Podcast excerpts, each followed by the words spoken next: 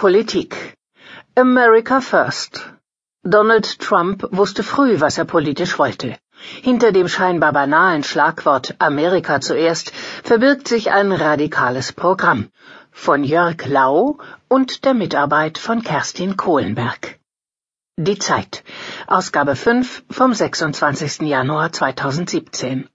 Wenige Tage erst dauert diese Präsidentschaft und schon entwickelt sich eine Art Trump-Folklore.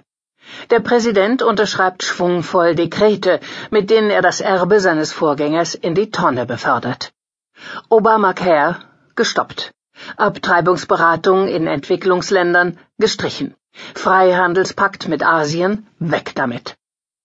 Dann gibt es da diese merkwürdigen Auftritte, bei denen Donald Trump vor laufender Kamera Unwahrheiten verbreitet, etwa über die vermeintlichen Zuschauermassen während seiner Inauguration.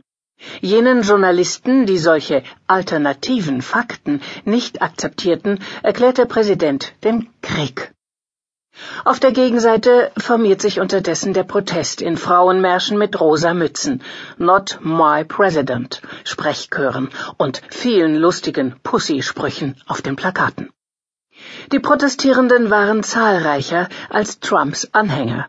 Aber es wäre fahrlässig, darauf allzu viel Hoffnung zu bauen. Die Normalisierung des Präsidenten Trump hat begonnen, und auch der Protest gegen ihn ist schon ein Teil davon. Genau wie sein Clinch mit den Medien. Man gewöhnt sich daran, dass der mächtigste Mann der Welt tagtäglich der Lüge überführt wird. Das wahre Problem allerdings liegt nicht darin, dass er Sachen sagt, die er wohl selbst nicht glaubt. Es liegt vielmehr darin, dass er in den zentralen politischen Fragen tatsächlich meint, was er sagt. Das gilt auch für den viel zitierten, aber kaum verstandenen, zentralen Satz seiner Einführungsrede. Vom heutigen Tag an wird es nur noch Amerika zuerst heißen. Amerika zuerst.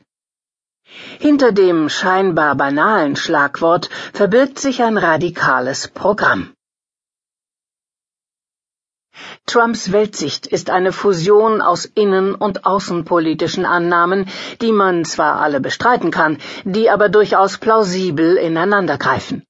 Er glaubt, dass die Vereinigten Staaten wegen ihrer falschen Außenpolitik im Niedergang begriffen sind, insbesondere wegen der Unterstützung internationaler Allianzen, wegen verfehlter Kriege und nachteiliger multilateraler Handelsabkommen. Trump ist grundsätzlich davon überzeugt, dass Amerikas Führungsrolle in der freiheitlichen Weltordnung zum Nachteil der amerikanischen Bürger sei. Diese Ordnung muss darum aufgekündigt werden. Das ist der Grund für seine Äußerungen über die NATO, obsolet, und den Freihandel. Andere Länder sollen mehr tun und mehr zahlen, wenn sie amerikanische Dienste benötigen.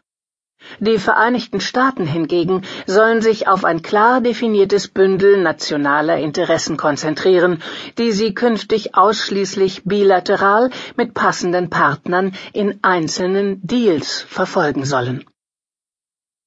Die Ideologie des Amerika zuerst bestimmt, wie Donald Trump die Macht der USA sieht, welche Idee von Ordnung er verfolgt und in welchem Stil er regieren wird.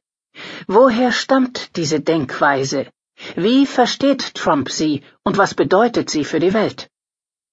Es ist eine Legende, Trump habe keine eigenen Überzeugungen und folge jeweils dem letzten Berater, mit dem er zu tun gehabt habe. Der US-Politologe Thomas Wright hat schon vor dem Wahlsieg beschrieben, dass Trumps Weltsicht im Wesentlichen seit Jahrzehnten gleich geblieben ist. Vor 30 Jahren bereits hat Trump zum stolzen Preis von 95.000 Dollar eine ganzseitige Anzeige in der New York Times und der Washington Post geschaltet, um die Nation damit vertraut zu machen. Die Schlagzeile forderte ein bisschen Rückgrat in Amerikas Außen- und Verteidigungspolitik, darunter stand ein offener Brief von Donald J. Trump. In ihm ist das gesamte Programm schon enthalten mit dem er nun, drei Jahrzehnte später, ernst macht. Die Welt lache über Amerika, das anderer Leute Sicherheit garantiere, damals noch Saudis und Japaner, heute auch Europäer, die wiederum über ihre Marktmacht, damals durch Öl und Toyota, heute auch BMW, dem amerikanischen Arbeiter das Geld aus der Tasche zögen und in den USA Arbeitsplätze vernichteten. Auch die Konsequenz war schon klar.